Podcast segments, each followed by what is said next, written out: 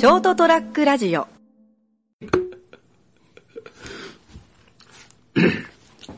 えー2022年4月21日エピソード341成田エデリウムお届けするのは私成田と、ミケでございます。まあ今日はですね、収録してるのは4月6日なんですけど、はい。あの、三池さんがですね、仕事終わって来てくれるじゃないですか。はいはい。でその間にこうちょっとあの、その直前にですね、私に自己報告が入りまして、はい。さっきですね、一応それが収束したという電話が入って、その間ですね、せっかく三池さんがそのあの、こう、ピザ持ってきてくれて、こう、その中ね、あの、こうポテト、はいフライド、はいなんですね、チキンとかものいろいろ持ってきて、もうろくに喉を通らなくてですね、あの時。もうマジかマジかと思って、もちろんめんどくさいのはこれからです。はい管理職としては。自己報告書を書いて報告して、なんでそんなことがな、そんなことになったんや、今度今後どうするんやっていうのを書かなくてならないけど、今はとりあえず復旧して、明日問題なくね、あのこう、ね、現場が稼働するということが分かって、ふと思ったんですけど、はい欧米社会をこういう自己報告書とかあるんですかねあるでしょなんかすっごい無駄なような気がしますけどね。あのー必要な部分もあいやるとは思、うんだけど。あのですね、思ってる以上に、うん、あの、もちろん日本が特殊なところもあるんですよ。といや、俺もほら知らないけど、そんなに。でも、意外と空気を読むとかう、ん。例えばその、そういったものっていうのは、世界中で合ってますよね。うん。まあ結局その自己報告書から、はい。こういうことがあるとこういうことが起こるから注意しようねっていうのをうん。自分の社内で広めて、その注意喚起を促すのが目的かもしれないんですけど、はい。でも内容によってはもうん。う、そんな報告書いらないんじゃないのっていう、だからそれはまあ、どの程度やってるか多分、その業種、その会社とかうん。の考え方とか業種とかうんによって全然違うと思いますよ。だからある程度、なんですかね。あの、日本というのが特特殊というよりも、うん。あの、俺、文化の違いがあるだけだと思うんですよ。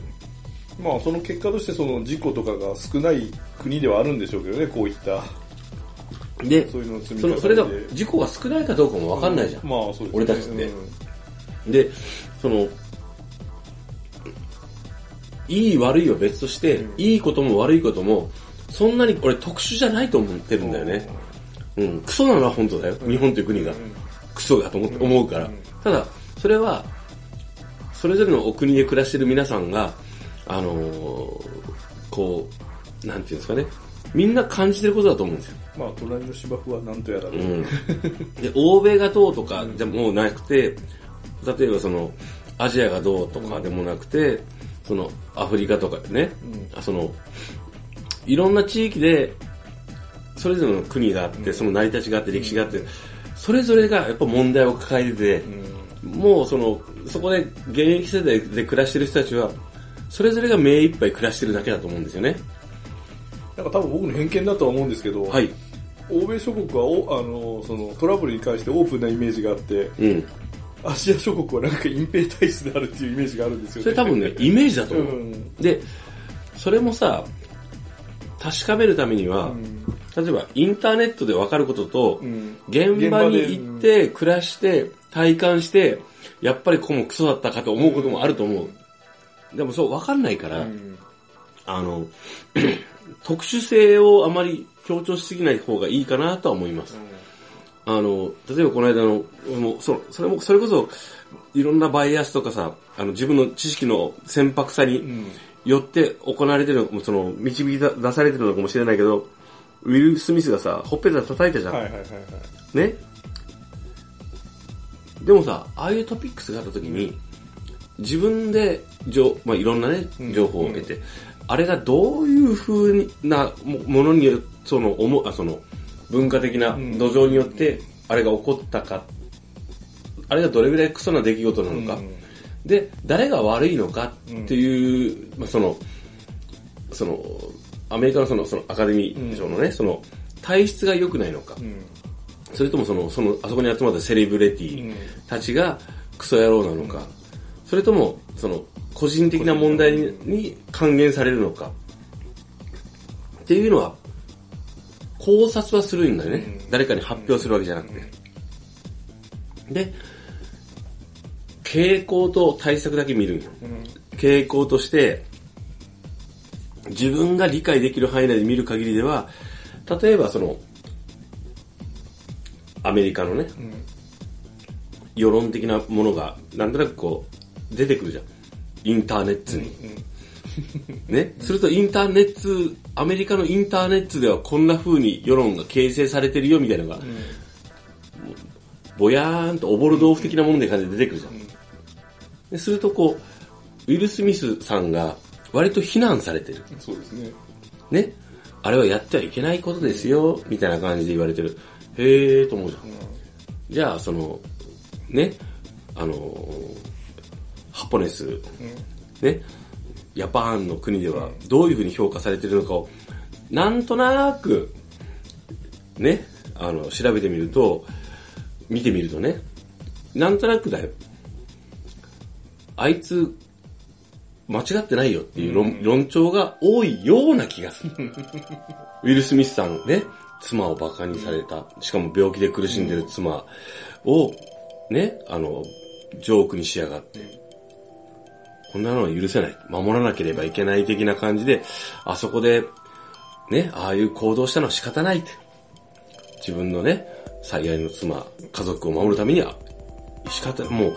それを守るためにこう、生き、憤ってね、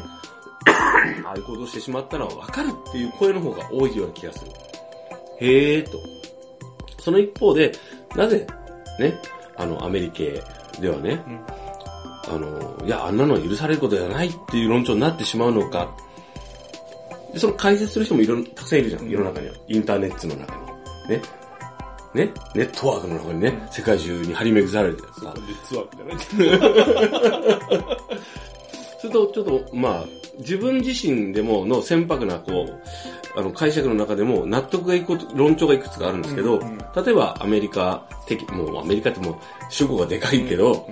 つまり、独立した大人である、その、ウィル・スミスさんの奥さんも当然そのね、あの、有名なね、あの、実績のある女優さんというかもうその俳優さんですよ。で、あるその人は、自分自身で起こる権利がある。それを、ね、そのパートナーである、ね、彼が、その、それを揶揄した人に対して、暴力を持って、ね、意思表示をしたというのは、その、こその、パートナーである女性の人権を否定することになると。あ、なるほど、と。へーと思ったの。そうですね。うん。で、だから、日本、あの、で、なおかつ今このね、あの、プーチンさんが、むちゃくちゃなことをやってる。昔からあいつむちゃくちゃなことやってるんだけどね。まあ、それが認識されてるせ世論において、暴力において訴えることは間違ってるっていうのが、まあ、大きい世論を形成するものになってるのかなって。日本においてはそれが、例えばその、えー、その立派な行為であるというのが主な論調になったり、こう、あのーになるのは、その、そういうこう、パートナーの人格というよりも、やはりこう、家父長制度に代表される、あの、だ、夫は、男は、ね、自分の妻、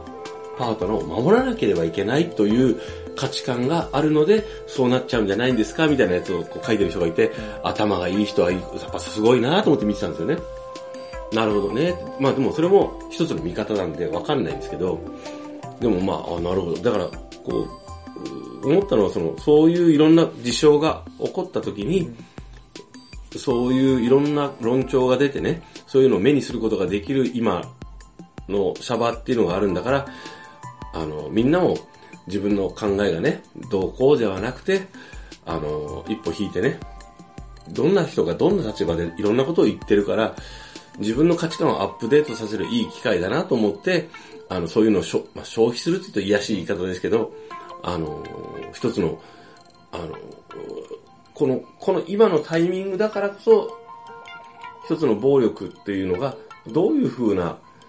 あの、評価をされるのかっていうのは、あの、それを見れるんだよって。それも、あの、あなたが持ってるその、なんかチョコレートぐらいの、ちょっとちっちゃいチョコレートぐらいの、その板みたいなやつはあのね、あの、SNS でね、あの、隣人の悪口とかね、あの、友達の悪口とかね、あの、明日どこに行こうとかだけじゃなくて、いろんな情報を得られるものなんですよっていうだから活用しようねって話です。何の話だっけ？